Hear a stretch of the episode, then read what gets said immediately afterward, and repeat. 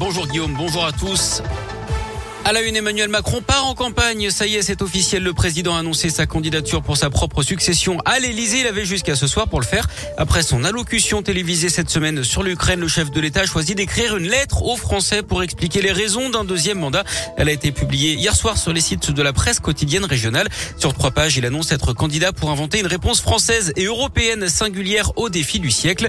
Il assure également vouloir poursuivre notamment la baisse des impôts.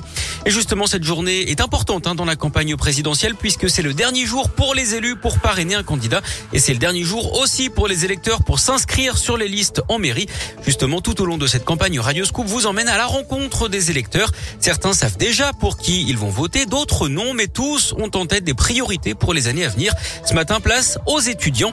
Léa Dupérin s'est rendue sur le campus de l'Université Lyon 2. Alice et Camille sont étudiantes en master de philo déçues du quinquennat Macron. Elles suivent la campagne mais regrettent un un peu le niveau du débat. On parle beaucoup d'immigration, on parle beaucoup de sécurité. Enfin, j'ai l'impression qu'on est dans des thématiques de droite, voire d'extrême droite constamment. Globalement, les questions sociales, la lutte contre les inégalités, je trouve euh, délaissée. Je sais pas, moi j'ai une grosse impression de brouhaha et de choses qui se répètent indéfiniment. Ça m'exaspère en fait. Toutes les deux iront voter le 10 avril. Pour Alice, ce sera Mélenchon. J'ai pas voté jusqu'ici parce que j'étais pas sûre de mes convictions. Mais là, euh, ça me paraît vraiment nécessaire de voter. J'ai vraiment pas envie d'un autre quinquennat de Macron. J'ai l'impression que c'est Mélenchon qui propose le plus de solutions et qui est le plus concret dans son discours. Camille, en revanche, n'a pas fait son choix. Pour l'instant, je sais absolument pas. En fait, personne ne me convainc et honnêtement, ce sera forcément par dépit. J'ai aucune idée, malheureusement. Mais sinon, j'irai voter, bien sûr. Hein, mais s'il faut voter blanc, euh, je voterai blanc. L'un des candidats aura peut-être d'ici là réussi à la convaincre. Euh, le premier tour de l'élection présidentielle, ce sera le dimanche 10 avril.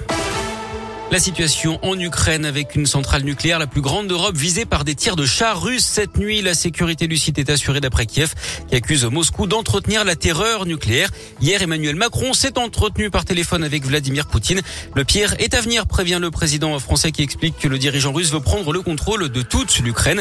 Les pourparlers menés hier entre les deux camps ont abouti à un accord sur la création d'un couloir humanitaire pour évacuer les civils.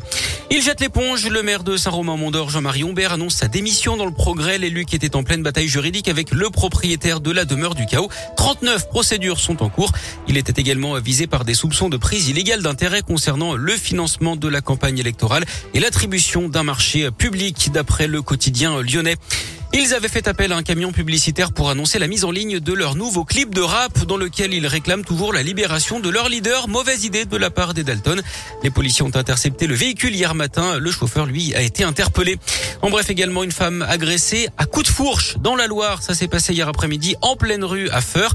La victime âgée de 43 ans marchait dans la rue lorsqu'un individu de 27 ans a tenté de l'embrocher.